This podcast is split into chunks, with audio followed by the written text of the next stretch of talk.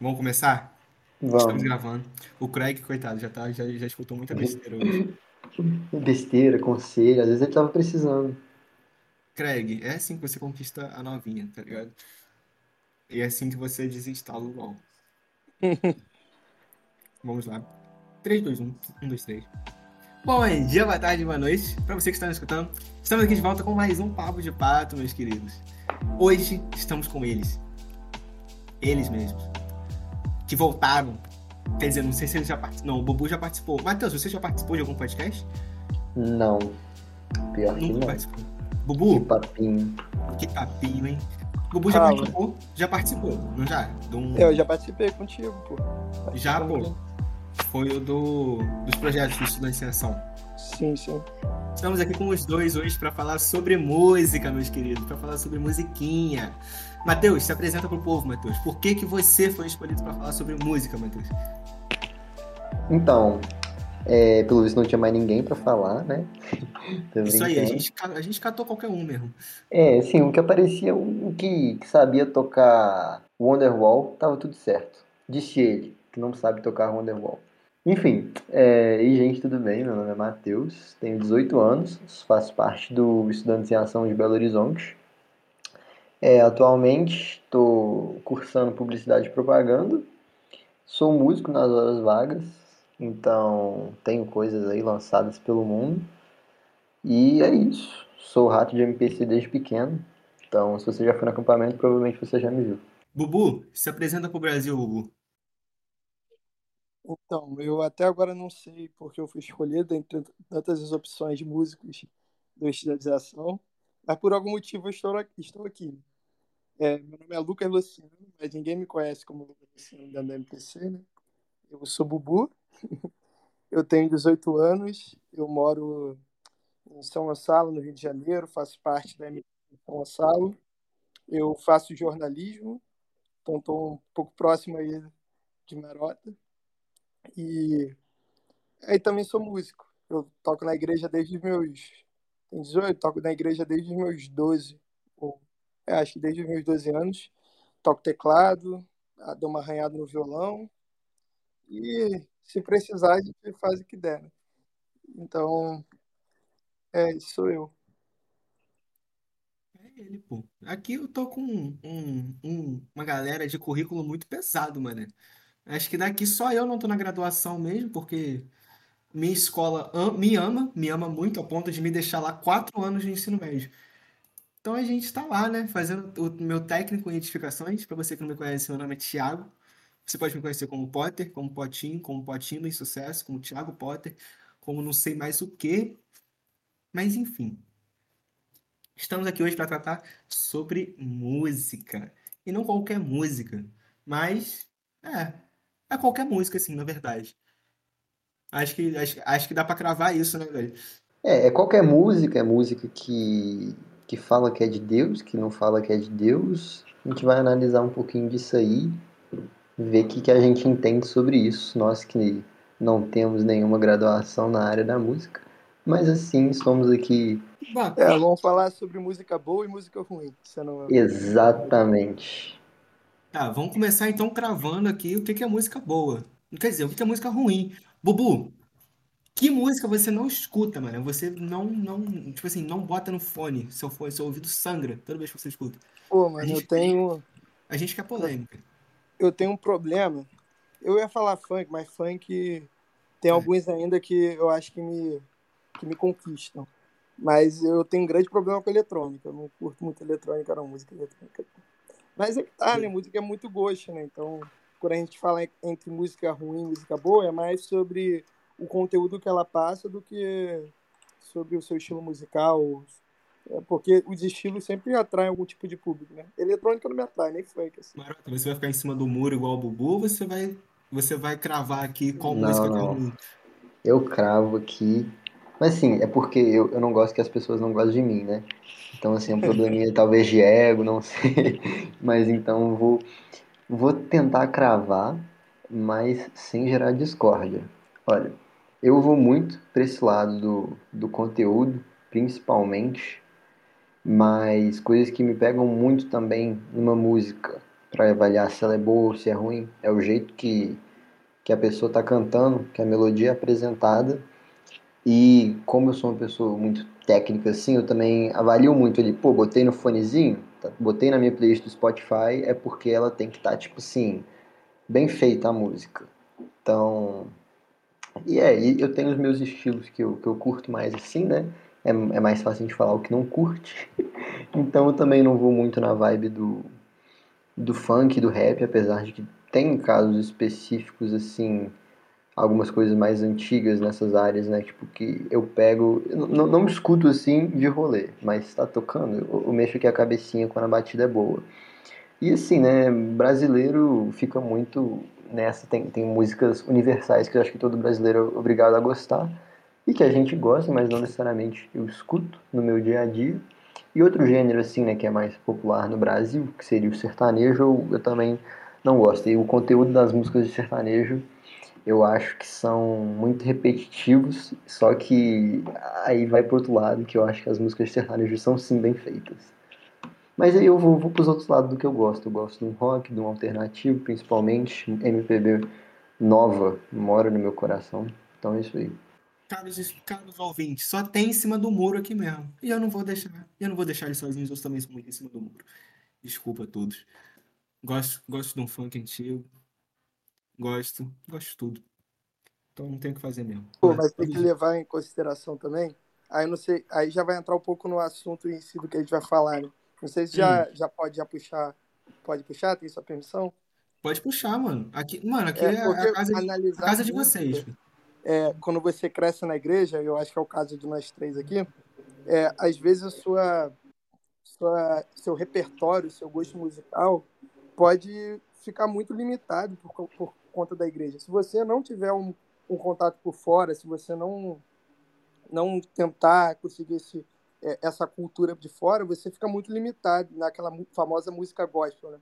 Porque, querendo ou não, dentro da igreja, é, acho que a igreja nutriu por muito tempo uma teologia dualista do mundo, né? Então tem, tem o sagrado e o secular, tem nós e eles, é, é nós contra eles. É, nessa ideia de tentar ser separado, nessa ideia errada do que é ser, do que é ser santo, né? Então acho que a igreja entendeu por muito tempo que ser santo, ser separado, é não não compartilhar a cultura, não viver na cultura, não, não fazer parte dela.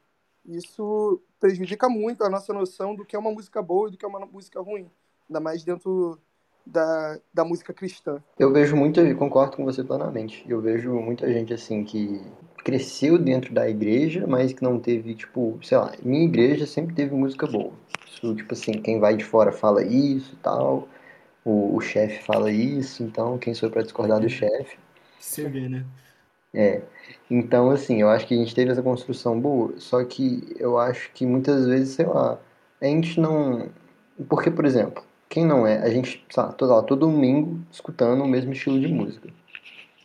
E aí, às vezes, a gente não se libera disso num sentido de buscar coisas novas e acaba escutando mais do mesmo ou coisas que só estão bombando na mídia. Então, e a gente não se permite às vezes ir buscar coisas novas. Então, ali eu tenho muito claro na minha cabeça que até o final de 2017 eu só escutava coisa tipo as músicas de crente ali e o que tava meio bombando, o que aparecia com mais de um milhão de plays no Spotify, tá ligado? Não me permitia ir buscar coisas novas. E eu vejo que, tipo assim, por exemplo, pessoal que é de fora da igreja não tem muito esse problema. É, é um pessoal muito que, que, cresce escutando muitas coisas diferentes, né? Sei lá, é, tem sempre encontro de família que tá sempre rolando mil gêneros de música diferentes que a pessoa às vezes ali consegue buscar mais o que interessa a ela. Mano, e sim, velho. É, porque realmente, se a gente fica. É, é o mesmo caso que eu. Eu. Eu tinha um, uma parada muito pesada dentro de mim, tipo assim, de que música ou era, pra, ou era de Deus ou não era de Deus. E, e é isso. E o resto, o resto é o resto. E aí, lembro claramente, muito claramente até hoje, que meu pai é uma pessoa que escuta muita música. E tinha muitos CDs. E a gente viajava muito só de carro. Só de carro porque a gente é, é, é desse, é maluco assim. Na época que a gasolina permitia que a gente viajasse de carro, né? E a gente escutava muito, velho. E meu pai tinha vários CDs. E eu lembro até hoje que a gente tinha um CD da banda Crombie. E eu era pequenininho. E tipo assim, eu escutava, eu, caraca, mano, MPBzão, bonitão, mano. Pô, eu gostava, me amarrava no, no CD do Casa Amarelo. Me amarrava, me amarrava muito. E eu fui descobrir que era um CD, assim, de músicas cristãs só depois de velho. Só depois de, do, dos meus 15 anos. Que a gente tem muito nessa vibe aí, tipo assim, é, eu, eu conheci Crombie a partir também mais das minhas irmãs, que chegaram a conviver até com eles, assim, sei lá, em Som dos Céus e tal, e por causa da MPC. E, e veio numa onda, assim, de artistas que são, em seu íntimo, né, cristão, mas que não fazem músicas explicitamente cristãs, e que isso, tipo assim, por exemplo, não, tipo assim, né, o, o, Paulo Nazaré tem músicas lindas e explicitamente cristãs, né? Ele é filho do, do Josué, pô, que compôs muita coisa boa pro, pro cenário musical gospel brasileiro. Então, assim, mas ele seguiu por esse caminho e, e sucesso, sabe? E cada um tem, tem meio que, assim, seus motivos, né? Que nem a gente teve aí mais recentemente a Priscila Alcântara e como ela teve mais visibilidade, o pessoal caiu mais em cima dela, né? Falando que ela só queria a fama e tal. Mas, pô, acho que qualquer. qualquer não, não, né? Mas, por exemplo, o mesmo crente que falaria isso dela falaria de qualquer outro que seguisse por esse caminho. Mas, por exemplo, eu, eu tenho muita dificuldade, eu como compositor e, e artista, tenho muita dificuldade em escrever coisas explicitamente assim. É, retirar um trecho de uma passagem bíblica e, e romantizar, poetizar ele, é, criar melodias em cima, já tentei, não consigo. Então eu corro meio para esse lado aí do, do Crombie. Eu entendo muito o que você está falando, e no meu caso é que eu acho que eu sou o único que não, não cresceu em presbiteriano, né, de nós três aqui. E eu cresci numa igreja bem, bem pentecostal, assim, de certa forma. E eu acho que esse pensamento da, da, que há dentro da igreja da, dessa, dessa distinção entre o sagrado e o profano, que é, é vista de forma muito errada, eu acho que vem muito também da, de, de, dessas igrejas tradicionais, dessas denominações tradicionais que estavam lá de trás. E, pô, quem. Eu, por exemplo, cansei de ouvir histórias assim do meu pai. Meu pai era pastor e ele contava como era como era antigamente, que eles não podiam eles não podiam fazer quase nada, tudo era tudo era profano. Ah, ir pra praia era errado é, assistir televisão era errado. Então, quando eles pegam também a, a quando eles pegam a questão da música, eles também co começam a demonizar muitas coisas que não, tem, não tinham necessidade de ser demonizadas. Eu lembro até hoje, um, um dia que meu pai me viu tocando, tocando uma música que não era cristã no teclado da igreja. E aí ele, caraca, ele começou a reclamar muito comigo, falou como é que como que isso é possível? Isso é um instrumento é, separado, consagrado. Sua voz, seus dedos são, são separados para o Senhor. E, e começou a falar todas essas questões e tipo e usou aquela famosa aquela famosa frase que é um versículo usado de forma errada que não tem como sair dois tipos de água de uma mesma fonte e aí quem nunca ouviu isso né todo músico já escutou isso alguma vez na vida e eu acho que o problema dessa ideia de espiritualidade, além de ser falsa, né, é que ela pressupõe algo que é muito delicado de afirmar. Ela pressupõe que é impossível ser edificado por uma música que não seja cristã ou feita por cristãos. E isso é algo muito, muito problemático, muito problemático, porque isso exclui totalmente a, as noções e é, as noções do que é uma música é, que é levada para Deus e também os, o conceito de graça comum, né, que a gente é, quer debater mais aqui. E a gente tem um caso, assim, que eu acho que para mim é um dos mais. não é tão conhecido, mas que quando você analisa é muito maneiro. Todos nós aqui, né, é, conhecemos o Clube da Esquina, certo? Tiago. Conhecemos, conhecemos sim.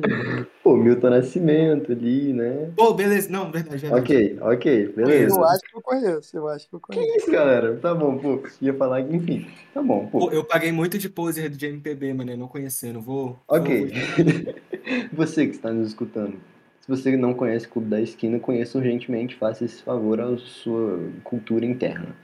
Enfim, Clube da Esquina, um grupo musical que surgiu aqui em Belo Horizonte nos anos 70 e virou tendência assim pro, pro Brasil, né? O, Bituca, que é o Milton, é, ganhou Grammys e Grammys aí, mas acho que foi só um, mas enfim, ganhou Grammys latinos é, com a música dele.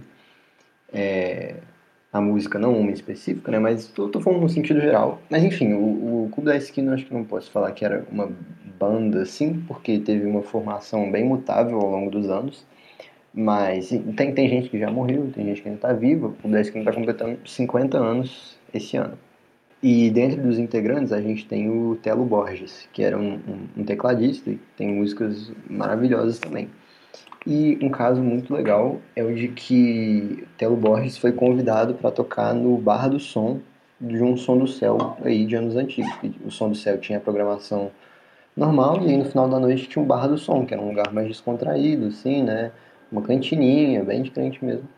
E, e aí rolou um episódio lá mais espiritual que o Telo saiu mexido. E, e Telo depois, né, não era, não era crente, se converteu depois desse episódio e tá firme na, na igreja até hoje, assim, você vê músicas dele muito bonitas que, tipo assim, você fala assim, não é possível que não tenha um dedo de, de Deus nisso, sabe? Deus é, é, é, a perfeição em pessoa, né?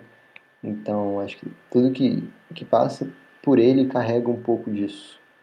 E tem coisas que, que por exemplo, que é como o Marcelo Alberto, chefe, fala, tipo assim, velho, não é possível que quando, quando usam esse argumento de não, pô, isso é música do mundo, que é, ele é meio refutável justamente por isso. Não é possível que o mundo que é caído e pecaminoso e que vem do maligno, que tem tudo de errado, vai trazer algo tão bonito assim, né? Vamos pegar, se você pega coisas que vêm do mundo, o pecado, não faz sentido isso coexistir. Então, acho que aí, né, eu, eu entrei um pouco na questão aí da, da graça comum, né? E, enfim, é, queria que trago esse, esse exemplo aí do Telo, que inclusive estará no Som do Céu de logo mais 2022. É interessante essa questão da graça comum, porque tá, a pessoa que pode estar assistindo a gente agora, que não, que não entende muito desses conceitos teológicos, vai tá bom, o que, que, é, que, que é graça comum? O que, que é isso? E o Wayne Gruden, no seu livro Teologia Sistemática, ele traz uma definição muito boa de graça comum, que eu estava tava lendo e eu queria trazer aqui esse conceito. Ele começa falando um pouco de Eva. E, pô, pensa o seguinte, quando Adão e Eva pecaram, eles se tornaram merecedores da separação eterna da parte de Deus. Isso é claro para todo, todos os cristãos que vão na EBD.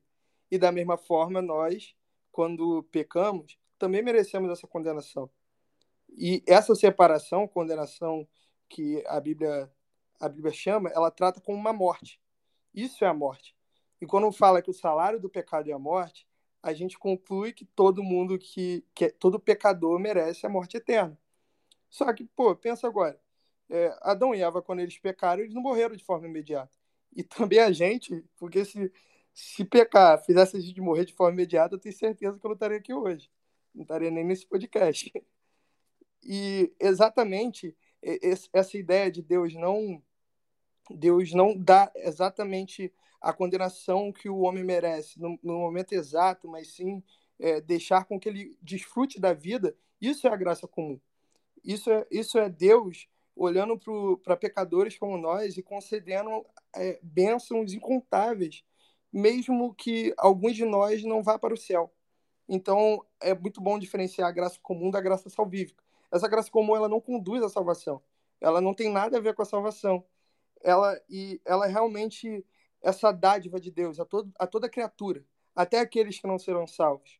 E essa graça, como a gente está falando aqui, é o ponto que a gente quer chegar. Essa graça ela pode ser percebida dentro da música. Essa graça comum ela é percebida dentro da música. É, ela, ela dá para cada pessoa, Deus dá para cada pessoa um, talentos para que eles possam produzir boas músicas, boas, é, boas composições, bom, bons arranjos. Isso vem de Deus, como o Matheus estava falando. É muito ingenuidade da nossa parte, nós cristãos, olhar para esse mundo caído, olhar para todas essas coisas que o mundo faz e, e achar que, é, que as coisas boas que vêm do mundo não tem nem um pouquinho de Deus. Que Deus é esse é, que está em toda parte, que não consegue participar da cultura, que não, não, não faz parte do meio que a gente está inserido.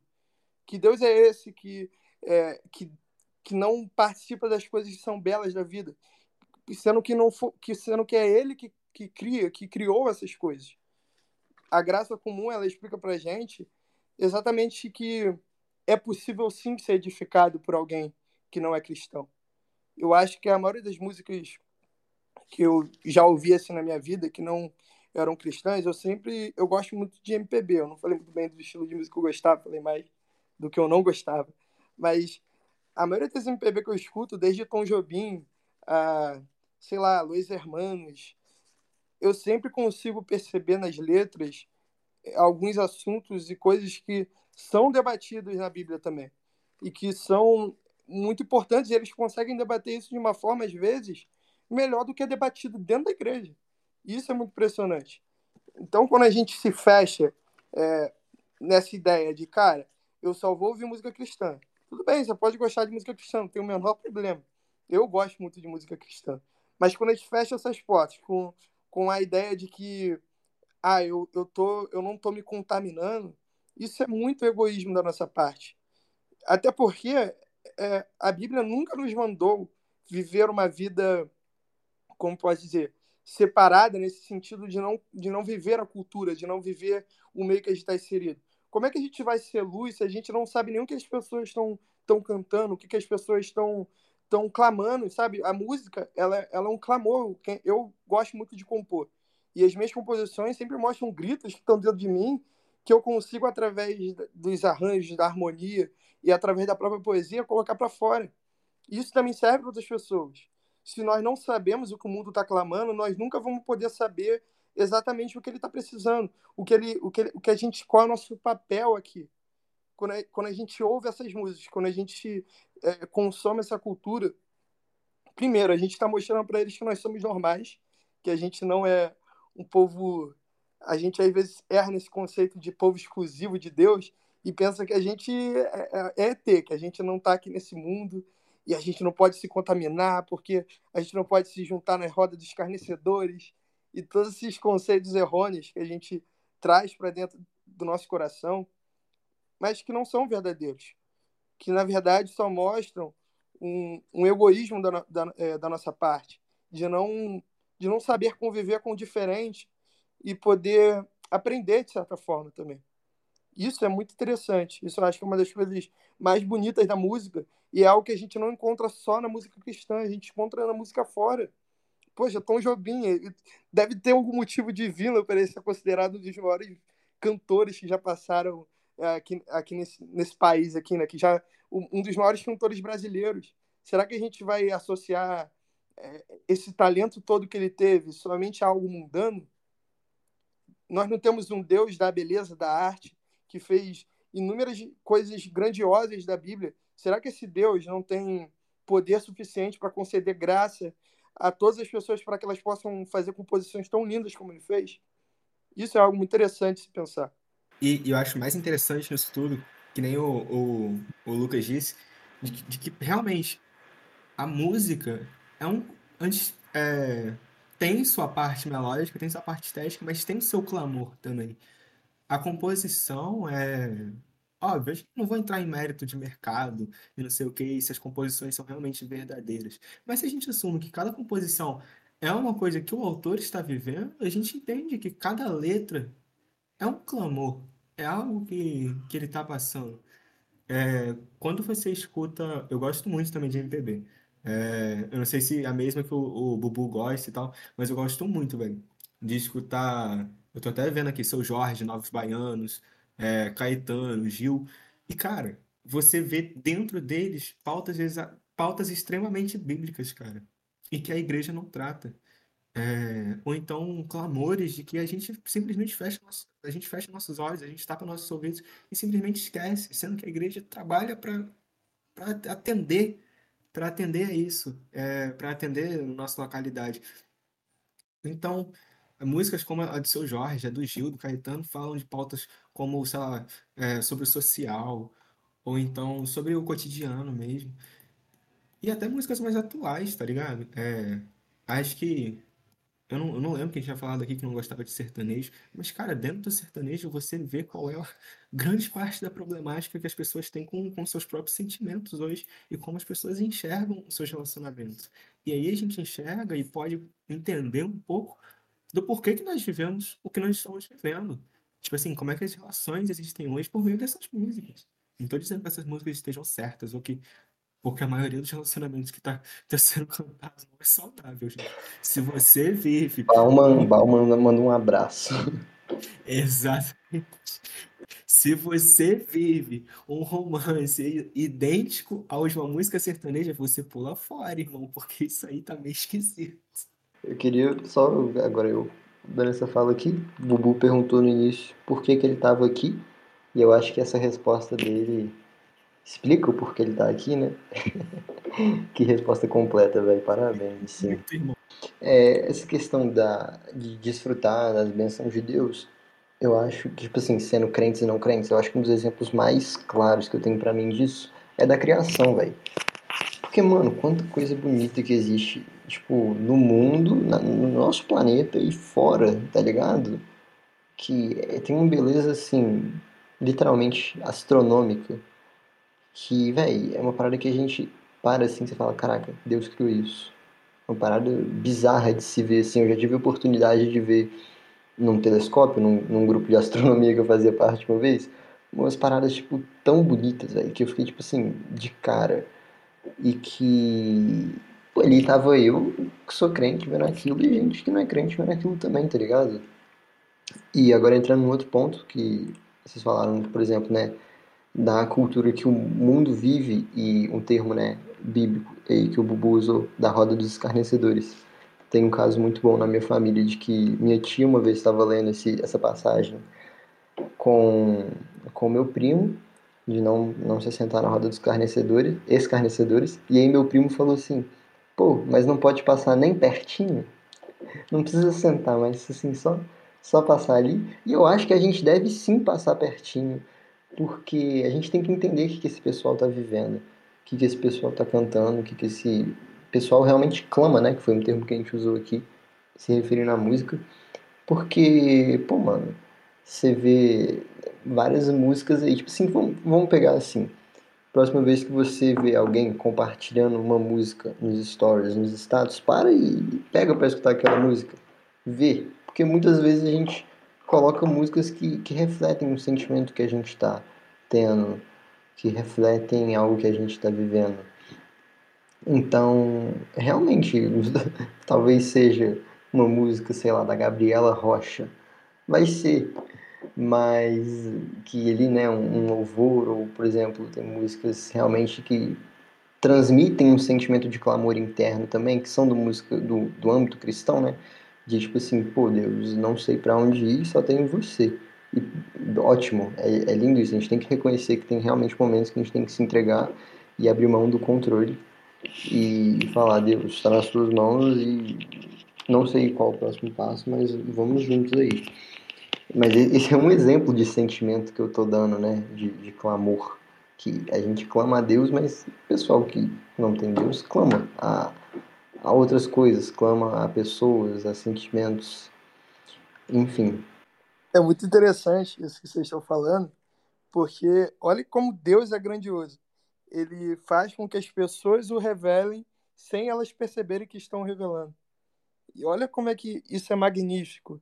Só quem consegue fazer isso é Deus, ninguém mais consegue fazer. Deus, ele é tão bom, tão tão gracioso. Agora a gente pode usar esse termo dentro desse contexto, que ele permite que essas pessoas é, revelem o teu nome, revelem, é, cantem sobre ele sem perceber que estão cantando. E a gente também tem que deixar claro que a gente não está dizendo aqui, é, tá te dando, tá te dando agora a carta branca para você ouvir todo tipo de música que você quiser e poder colocar dentro da igreja. E é isso. É, e a questão, acho que é importante falar aqui, só complementando, que nem a questão só de Ouvir. Porque, pô, ouvir a gente ouve, você tá passando na É, rua. ouvir, acaba ouvindo porque a gente tá... Exatamente, você ouve por osmose. Tem até um episódio meu quando eu era criança que tinha uma propaganda, acho que da Chevrolet, sei lá, de carro, que tinha aquela música que tava muito famosa na época do Ai Se Eu Te Pego. E essa música, tipo, ficava escutando a propaganda e ficou na minha cabeça. E eu achava que eu tava num pecado imenso por aquilo ali, tá ligado? Então, assim, não nesse sentido, né? Mas da gente realmente, pô, ser aquilo que você bota pra dentro, aquilo que você Eu acho que Sim, tem uma sim. diferença entre, tipo, também escutar e, e cantar, sabe? Muitas sim. vezes eu, eu, eu tomo atenção isso com... Eu, eu também, tipo, eu evito escutar músicas que eu não concordo com a mensagem e tal, mas ainda mais também cantar, porque eu acho que cantar você tá meio que... Não é comp... Acho que vou usar essa palavra, me perdão se eu não for a certa, mas compactuando com, com aquilo e fazendo daquilo talvez uma, uma verdade pra você. Eu acho até que eu gosto de, de usar, de resumir isso falando assim, tipo, a gente canta o que a gente vive. A gente canta o que a gente Exato. acredita. Ouvir, a gente, como o Matheus falou, a gente vai ou- ouvir, cara. Pô, se você é ativo no TikTok, você ouve todo tipo de música sem, sem meio que conseguir fazer a separação certa da música que você está ouvindo. Mas cantar, e é bom a gente pegar nesse ponto, porque cantar tem a ver com o que você. com o que seu coração está pedindo. Entende? O que, que seu coração está falando? Quando eu, aquela, aquela famosa frase que na verdade é um versículo, né? Que o coração canta. Que a, a gente canta aquilo que o coração está cheio, né? E é exatamente isso. Tudo que a gente fala, tudo que a gente põe para fora, revela algo que está oculto no nosso coração. O próprio, o próprio Jesus fala isso muito claro lá em, eu lembrei agora de uma passagem lá que está lá em Marcos 7, que aí Jesus está com os discípulos dele, não sei se vocês lembram dessa passagem. E aí Jesus ele está com os discípulos e, tem, e eles entram no, no templo. E eles tinham acabado de eles tinham acabado de ficar muito tempo lá no monte, algo assim. E aí os discípulos estavam cheios de fome, eles saíram botando a mão nos, nas comidas, saíram comendo tudo. E aí os fariseus perguntaram assim: Ué, Jesus, seus discípulos não não lavam a mão para comer? O que, eles estão pensando que são? E aí Jesus, tipo, ao decorrer da resposta, ele fala uma frase que eu acho que explica totalmente o que a gente está querendo dizer aqui agora. Ele fala: Não é o que vem de fora que contamina o homem, mas o que está dentro do seu coração. Então, se você não consegue E a boca fala aquilo que o coração tá cheio, né? a boca fala que o coração tá cheio. Exatamente. E se você não consegue fazer uma separação do que você tá botando para dentro e do quanto aquilo vai impactar a sua vida, a culpa não é da música que você tá ouvindo, a culpa não é da Anitta, a culpa não é do. A culpa não é de, sei lá, de de algum artista famoso aí. A culpa é sua que não tá lendo a Bíblia o suficiente, a culpa é sua que não tá orando, a culpa é nossa. Porque se nós, nós estamos deixando com que as músicas é, que não cantam a verdade de Cristo, que não confessam a, mesma- a- a nossa fé. Se a gente está deixando que essas músicas é, definam as nossas atitudes, então a nossa fé não está tão firmada em Cristo quanto a gente diz que está, entende? Então é muito é muito contraditório sair botando a, a culpa na cultura. É muito contraditório, porque a gente deveria ter fé e é por isso que a gente acredita em Cristo. A gente deveria ter fé o suficiente para viver na cultura e não se contaminar por ela. Óbvio que vão ter partes que vão que meio que mexem com coisas que são mais difíceis de você negar e a gente vai se afastar delas. Mas a gente deve estar pronto para realmente fazer fazer valer aquilo que a gente diz. E se nós não estamos fazendo isso, realmente tem uma coisa muito errada.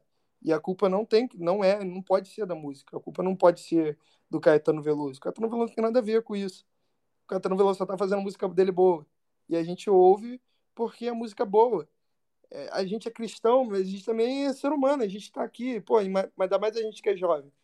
Cara, a, a cultura, às vezes, tem coisas legais na cultura, a gente aprende muito. E viver fora disso é, é um tiro nas costas, porque você realmente, tudo que a gente está falando aqui, você nunca vai conseguir ser luz se você não souber o que está acontecendo lá dentro. Você nunca vai conseguir. E a gente vai sempre ficar nessa mesma discussão é, antiquada de, ah, pode ouvir música secular. E são sempre essas coisas assim, como se a Bíblia fosse um livro de regras, como se a santidade fosse apenas uma ação restritiva, assim, tipo, você no momento que se converte, você agora tem uma cartilha lá do que você tem que fazer e do que não pode fazer. Não, não é essa mudança que Paulo fala lá nas cartas. É uma mudança de mente, de vida, uma nova criatura. Nova criatura não precisa ficar perguntando o que pode e não pode fazer. Entende? A gente simplesmente sabe, a gente simplesmente é, vive, é uma vida. Eu, eu, pelo menos, percebo as pessoas que vivem com essas restrições que a religiosidade, não a religião, mas a religiosidade traz, cara, sinceramente parece que a vida delas não é tão legal. A vida delas parece é, parece chata, parece muito muito presa, muito limitada. Eu não acredito que Cristo nos chamou para limitação. Eu acredito que Jesus nos libertou do poder do pecado para que a gente possa viver de forma completa todo o bem que a cultura pode gerar no nosso coração, todo o bem que a música, a arte pode gerar na gente.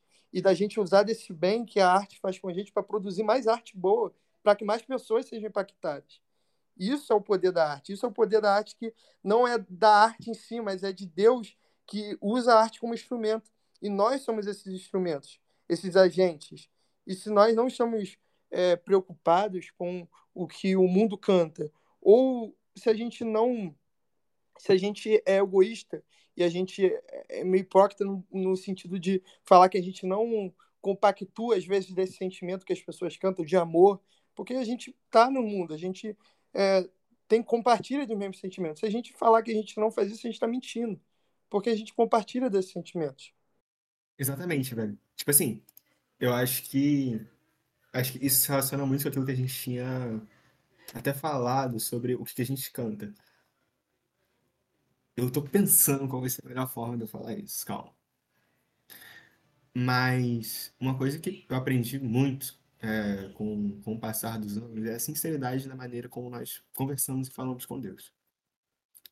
É, não, não vou me aprofundar sobre oração aqui não, gente, até porque a pauta nem é essa. Mas quando nós oramos e simplesmente repetimos palavras bonitas é, ou, ou coisas assim que a gente acha que vai agradar a Deus, a gente simplesmente está ignorando a, é, a, a, a gente está simplesmente ignorando boa parte da Bíblia sobre o que Jesus falou. É, se você pega Salmos, gente, vocês vão ver muitas coisas que são clamores dos salmistas. E os clamores dos salmistas não eram coisas bonitas, não, gente. E, nem, e às vezes, assim, eram clamores.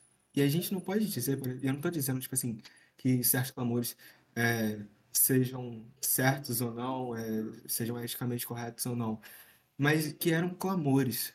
Aqueles eram os sentimentos dos salmistas no momento em que eles escreveram, no momento em que eles comporam aquilo. E na e tipo assim, trazendo para a ideia da música, é exatamente uma coisa. É, a gente pode, porque afinal, nós, por sermos crentes, a gente não deixa de sentir as coisas que os não crentes sentem, não. A gente não sei se vocês estão ligados não.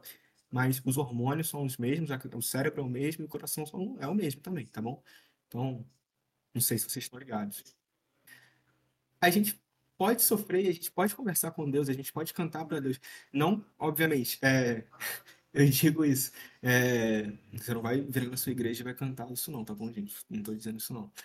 Mas de que o nosso clamor também pode ser feito. É, tipo assim, a gente pode também se sentir angustiado, a gente também pode se sentir isso tudo. E a música também é parte disso. A música também faz parte disso. É, de mostrar os nossos, as nossas angústias. E, tipo assim, é, eu brinquei isso com meu professor de história ontem. Diz que eu acho que a música favorita da pessoa no momento diz muito sobre ela. Cara, eu acho que é, que é por isso mesmo, acho que juntando tudo que a gente falou, dá, né, pra, pra gente fazer esse balanço é, de que realmente tem, tem, existe música boa, existe música ruim, existe. Tá tudo certo você escutar música ruim, se é o que você gosta de escutar. Mas aí vai toda essa questão de gosto e tal, mas sempre a gente tem aquela anteninha de atenção a mais, né? De que se é isso que a gente está realmente levando para o nosso coração essa mensagem, se a gente compactua dessa mensagem, essa palavra, e E acho que o cantar, né, também, a gente tinha falado negócio de story e tal, realmente você compartilhar aquilo, se quer que outras pessoas vejam aquilo, acho que eu, eu vou meio nessa vibe. Eu sei que tem muita gente que, que tem uma opinião bem diferente em relação a isso, que tanto para mais quanto para menos, de no sentido de não, não pode escutar nada e tipo assim, não, velho, isso é tudo baboseira e escuta, canta qualquer coisa. Mas eu acho que eu tô nesse, mais uma vez, nesse meio termo aí. Deus me livre de ter opinião.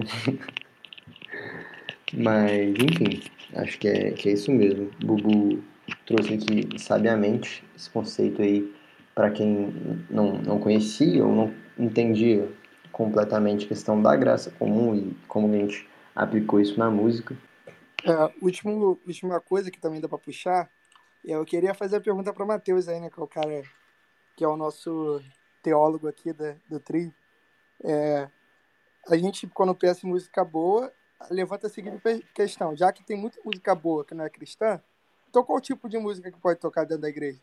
A gente pode tocar Caetano Veloso dentro da igreja, a gente pode tocar é, Luiz Hermanos, o que que, o que, que pode, será que o fato de não cantar na igreja significa que a gente não pode ouvir? O que, que você acha sobre isso aí? É, pegando essa última frase aí, eu acho que, que não. O fato da gente não tocar na igreja não significa que a gente não pode ouvir. Eu entendo que a igreja é um espaço, né? O, lá na igreja a gente fala, por exemplo, agora vamos louvar a Deus com música. Porque, por que a gente fala isso? Porque a gente acredita que a nossa vida deve ser um louvor a Deus, né? Que a gente deve estar diariamente tentando imitar a Cristo e, consequentemente, a gente vai estar fazendo coisas, falando coisas que vão transparecer a glória de Deus e isso é uma, uma forma de louvor também. Mas na igreja, quando a gente está ali em comunhão, acho que tem esse peso da comunhão e da gente cantar músicas como igreja que vão glorificar e, e falar de Deus, músicas que são teologicamente embasadas. Que sim, tem muita música que tá, sei lá, não tô colocando farpas até porque eu não peguei esse dado para ver, mas que aposto que tem muita música que tá em playlist editorial do Spotify, de tipo assim, super gospel, novidades religiosas. Que, mano, que você vai pegar e vai estar tá lá porque é um worship de alguém famoso. Não necessariamente eu, ó, tá aqui, ó, então aqui, ó, eu levanto a mão, eu tenho alguns pés atrás com o worship em geral. Eu acho que tem, acho que tem muitas músicas de outros estilos assim que, porque exatamente a gente tem essa questão do estilo, né? A gente tem bandas de rock que falam que são crentes. Pega aí o, o Resgate, pega aí na década de 80 o, o Rebanhão, que inclusive foi uma das percursoras a trazer outros estilos de música para dentro da igreja. Mas sempre que, que a igreja é um pouco atrasada em relação ao estilo vigente do, do contemporâneo, né, da sociedade. Mas enfim, é, então acho que a gente tem que tomar cuidado até com músicas que não que são ditas como cristãs para a gente estar tá, de fato trazendo elas para a igreja, não serem músicas que que falam só do eu ou só mantras, sabe? Acho que a gente tá, tem que estar tá cantando músicas que, que glorifiquem a Deus e que é importante, assim, né? A gente ter essa, por exemplo, você aí, líder de louvor, por exemplo, tem que tomar cuidado na hora de, de montar lá a sua set list, de não só colocar músicas que só você conhece e só você gosta.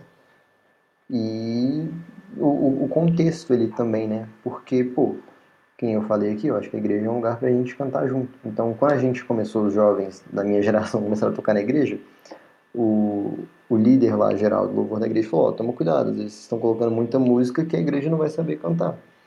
Então, minha igreja, que é uma igreja que tem uma média de idade um pouco mais elevada, então a gente toma esse cuidado, tipo assim, a gente quer sim trazer mais músicas novas, músicas jovens para a igreja, até para se tornar mais atrativo para a gente chamar outros jovens, mas obviamente a gente tem que botar uma música que todo mundo vai saber cantar.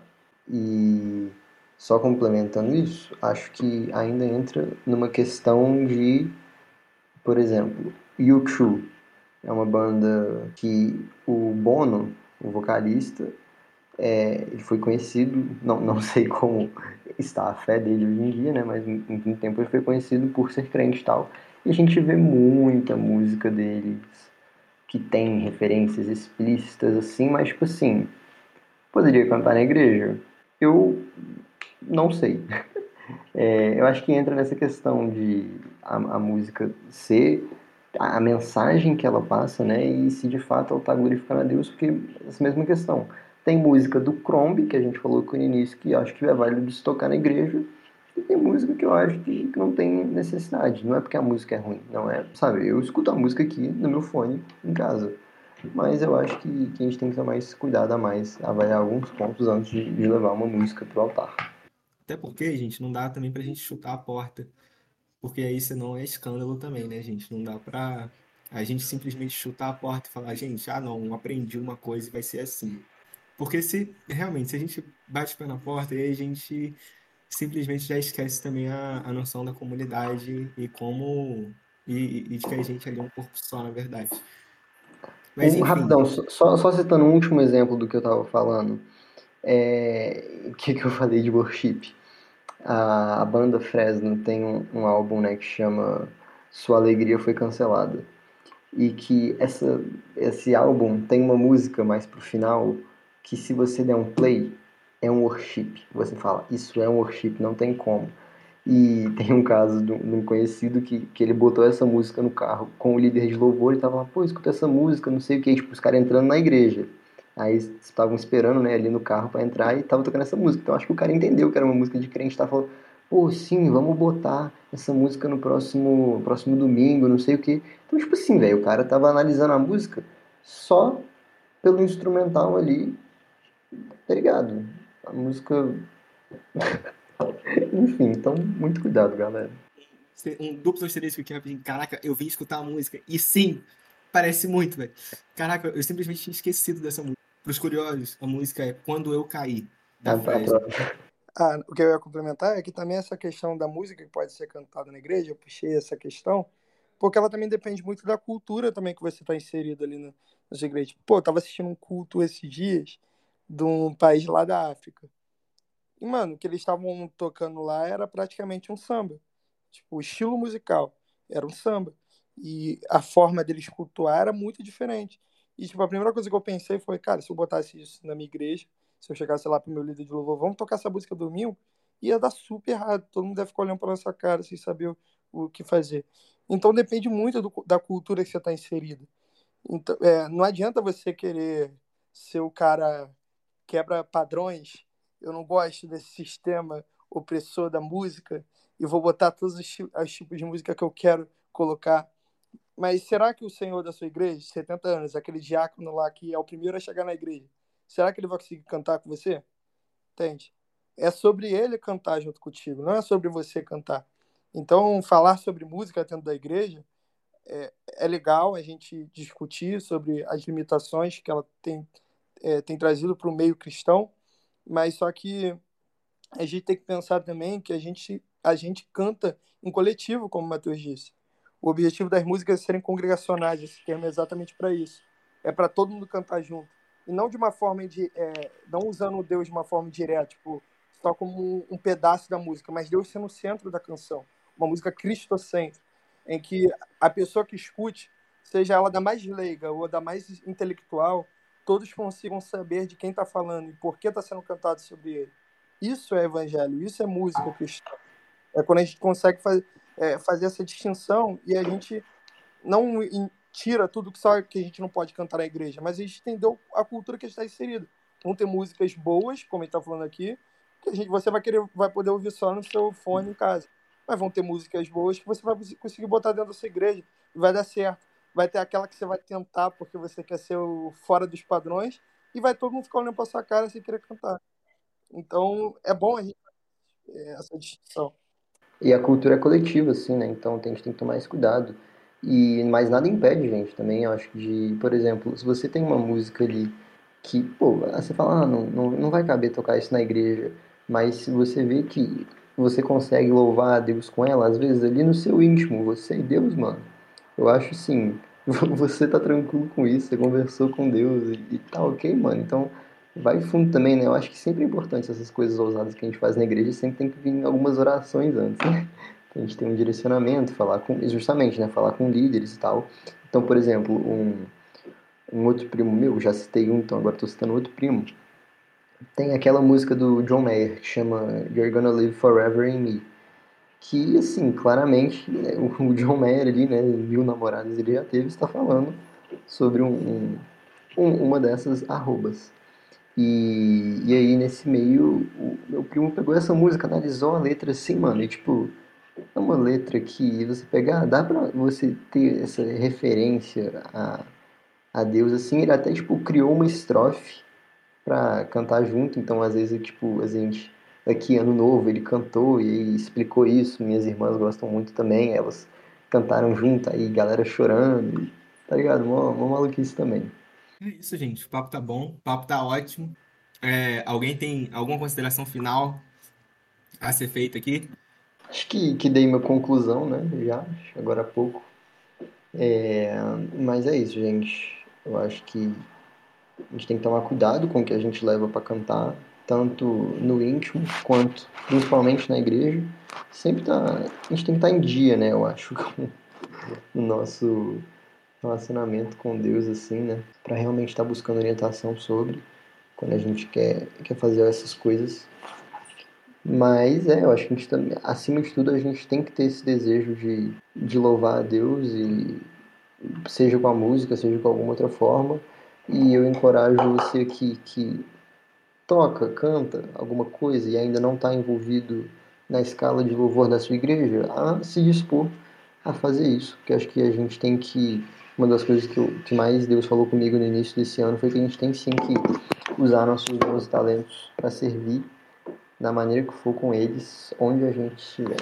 E também, só para concluir, concluir mesmo, se você não gravou nada do que a gente falou aqui, grave somente, somente isso. É possível, sim, o ser edificado por pessoas que não sejam cristãs. E há muita coisa boa por fora aí. Há muita música boa, há muito artista incrível. E a gente tem que ser inteligente e espero que tendo o, o, a minha ideia de usar o termo inteligente, de poder ouvir essas coisas sem deixar com que elas se tornem sua vida, mas ouvir sabendo que essa cultura, que a cultura revela Cristo. Cristo está inserido nela, Cristo está sobre ela. E ele e foi Deus que a criou. Seja os, as partes que a gente não considera é, meio que sagrada, né, ou cristã, sejam todas essas partes, Cristo, ele está sobre todas elas. E ele é bom, ele é perfeito, e nós podemos encontrá-lo. Se nós não temos essa capacidade de encontrá-lo na nossa cultura, talvez a gente precise se esforçar mais para conhecê-lo. Fiquei, fiquei muito tocado, com o que vocês falaram aqui hoje. Só, só, só coisa linda, tá? Esse edificante, aqui, edificante. Esse episódio aqui vai me ser muito bom. aqui, me edificou. Me edificou também.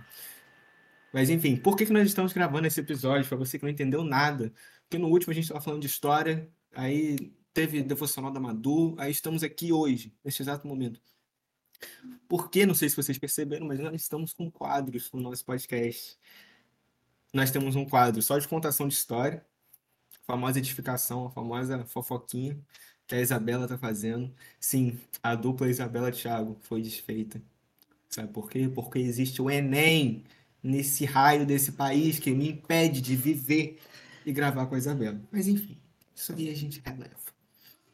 Temos o quadro de devocional, que a primeira estreante foi a Madu. Se você ainda não escutou, escuta, nosso último episódio lançado. Temos este quadro aqui, o quadro, o quadro com pautas, o quadro, o quadro que vocês já conhecem, nosso Papo de Pato, lindo, maravilhoso. E nós temos agora um novo quadro com o Matheus e com o Bubu, nosso quadro de análises musicais, onde eles vão, nesse contexto da graça comum, conversar sobre músicas específicas e falar um pouco sobre como nós podemos enxergar Deus e nossa sociedade nessas músicas. Mas estamos empolgados com esse projeto, estou feliz por eles, porque os caras são bravos, vocês viram hoje, né? Só ia agradecer mesmo aí. É, estamos muito empolgados, assim. Só nesses últimos dias que eu conversei com, com, com o Bubu, a gente já foi tendo várias ideias, falando de várias músicas e tal. Então, se Deus quiser, esse projeto aí vai pra frente. Manda aí para aquele seu amigo que você já teve essa discussão ferrenha de música cristã e música secular. Não que talvez ele tenha todas as respostas que ele precisa, mas, pô, eu acho que a gente falou bem aqui. É exatamente isso. Também agradeço muito por ser escolhido para esse quadro. É realmente um assunto que eu amo falar. Eu acho que ficou claro aí com, pela forma que eu falei. E eu acho que o maior objetivo com esse, com esse quadro te fazer pensar sobre música. Pensar sobre o que você chama de música boa e do que você chama de música ruim. Eu acho que, não sei, tem muita música que, que você vai perceber que, que você achou que era super, super boa, que tá lá cantando dia, você nunca realmente pensou sobre a letra dela. Assim como outra que você demonizou essa vida inteira e vai perceber que é muita graça dela também. Então acho que a gente vai, vai desvendando esses mistérios juntos. Pô, Deus abençoe muito vocês, cara. Vão ser episódios abençoados demais, Amém, tenho certeza disso. Vocês também. Obrigado. Enfim, meu povo, um beijo, um abraço para todos vocês. Queridos ouvintes, até daqui 15 dias? Até daqui 15 dias. Valeu, galera. Valeu! Segue o pato, segue o pato. Quá, quá, quá, quá.